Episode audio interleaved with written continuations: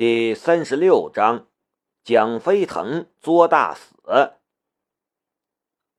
文集县的一处工地里，晨光耀眼，穿着满身泥灰的衣服、戴着安全帽的工人们刚刚来到工地，正眯着眼睛坐在阴凉地里蹲着吃饭。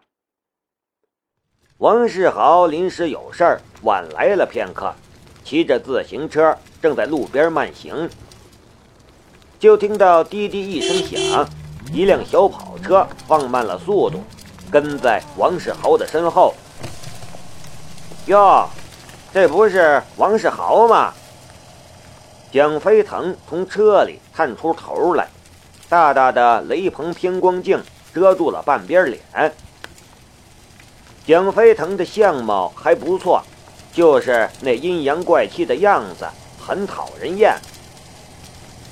我听说你在我家工地里打工啊，要不要让我给我爸爸说两句，让他给你加点工资啊？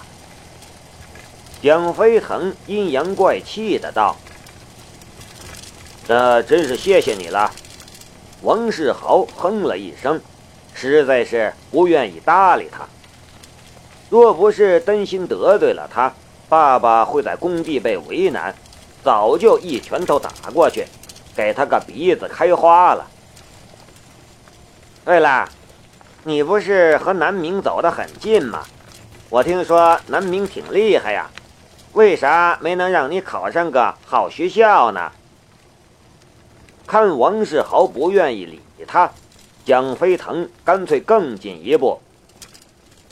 王世豪哼了一声，转头看着他。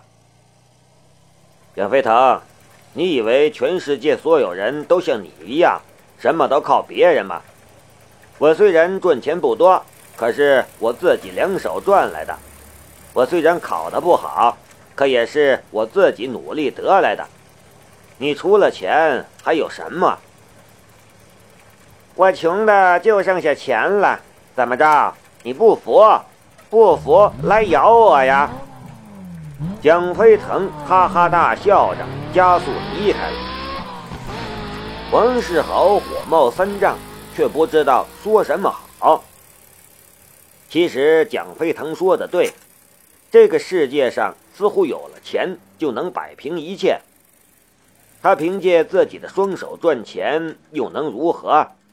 就算是拼命打工一个月，还不够蒋飞腾这些人的一顿饭钱。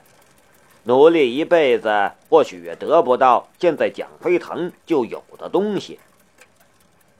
这个世界就是这样，真不甘心呐！至少真想有人能给他点厉害看看。工地上，几名工头模样的人簇拥着一个大腹便便的中年人，从旁边的小指挥部里走出来，正点头哈腰的解释着什么。就听到轰一阵响，一辆小跑车停在了工地门口，车窗打开，蒋飞腾从中间探出头来，对中年人说道：“爸，我今天和朋友去湖北玩。”知道了，别回来太晚。中年人本来一脸不满，正皱眉教训一名包工头。看到蒋飞腾，立刻眉开眼笑。这就是蒋飞腾的父亲蒋全友，他和人合伙开了一家建筑公司，因为这些年的建设热度，很是发了一笔财，在县里也是头面人物。哼，蒋公子好人品。都说蒋公子是高材生，这就要去上大学去了吧？工人们纷纷拍马屁，蒋群友的脸都要笑开花了，连连点头道：“我总是说这年头学历没什么用，不过飞腾这小子爱学习，那就让他学去吧。反正就算大学毕业没工作，我也养得起他，不是？哎，小孩子就这么任性。”没办法，不是。工地的一角，刚刚放好自行车的王世豪听到腰间滴滴一响，拿出手机一看，顿时皱起眉来，有些犹豫。浩浩，怎么了？王叔叔早就买好了早餐，就在这里等着王世豪呢。看到王世豪皱眉，连忙问道：“就算王世豪长得五大三粗，比自己还高，但在每个父亲眼里，自家的孩子永远都是那个小不点儿。看到他皱起眉头，就有些心痛了。”爸。南明想叫我去湖北玩，说快开学了，大家聚一下。王世豪有些犹豫。你去吧。看到儿子为难的表情，王叔叔心中一叹：都是自己没啥用啊。儿子学习不好，他不怪儿子，他们一家人脑袋都笨。本来就不是学习的料，但是，一旦有了这个机会，他就绝对不会让儿子错过。就算是砸锅卖铁，他也要让儿子去上大学。这些年家里负担重，老父久病，医药费极重。等儿子大学毕业了，还要找工作、买房子、找媳妇，所以。就算是有了两万块钱的意外之财，他也不敢大意。等儿子走了，他也带上行李，跟施工队到外地去，每月也能多赚一些。只是家里就苦了孩子妈了。可是爸，王世豪知道自己走了，爸就要受累，把自己那份活干出来。去吧，去吧，多玩玩。我早就说了，你不用跟我来工地的。王叔叔伸手摸了摸儿子短短的头发，看着他脱了一层又一层皮的脸，别提多心痛了。跟朋友出去玩，别小气，这些钱带上。王叔叔从怀里取出几张票子，留了十块钱。剩下的全塞给了王世豪。爸，我不要，我有钱。王世豪想要推脱，王叔叔却已经把钱塞了过来。王世豪只觉得怀中的钱沉甸甸的，他不想拿，但看到父亲的表情，却还是接了。请同学吃顿饭。平时受人家那么多照顾，别小气。王叔叔又叮嘱道：“知道了。”王世豪挥挥手：“爸，我下午早点回来。”说完，撒腿就跑，就像是出笼的小鸟一样。王叔叔看着王世豪的背影，心中复杂难言。看人家蒋老板的儿子，这个年龄就开着跑车到处闲逛了，而自己的儿子听说还是蒋老板的同学，却必须整天跟自己来工地上干活，赚生活费和学费。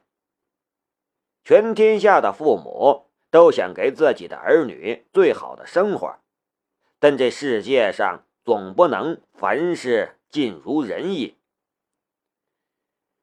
世豪，你咋又黑了？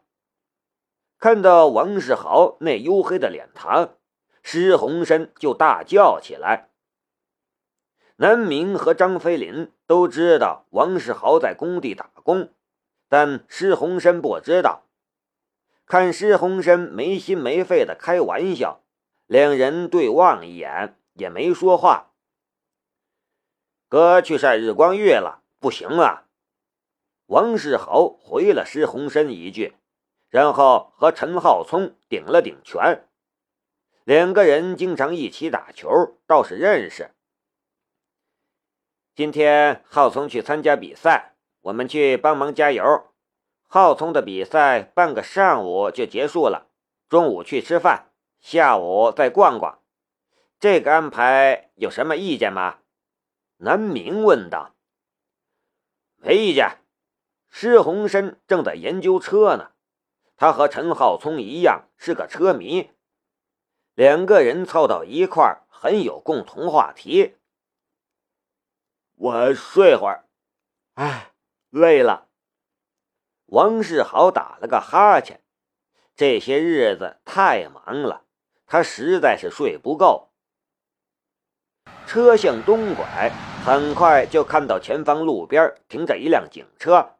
一辆黑色帕萨特，庆林秋鸣了鸣笛，就看到两辆车起步过来。一辆警车在前，黑色帕萨特在后，看起来像是警车开道，前呼后拥一般。不是吧？别跟在警车后面，他们开车很不守规矩的。施洪生连忙道。庆林秋微微一笑。也没说话。很快，后方的帕萨特鸣笛变道，上了高速，只剩下警车在前面。嘿，今天这怎么回事？警车开道啊？这是？施洪生看跟了这么久，前面的警车也没烦，反而开得越发稳了，心中很是疑惑。前方开车的这次却不是梁建强，而是另外一名年轻警察。此时，梁建强正坐在后座上刷微信呢。身为县局大局长，其实大部分时间都不用自己开车的。梁哥，你们先走吧，我同学都被吓住了。警车开道，这待遇太高了，担不起。南明在群里说的。梁建强心说：“你还担不起？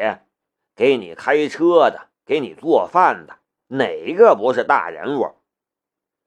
不过，既然南明这么说了，梁建强就道：“开快点儿咱们的南哥嫌咱们烦了。”年轻警察憨憨一笑，就要加速。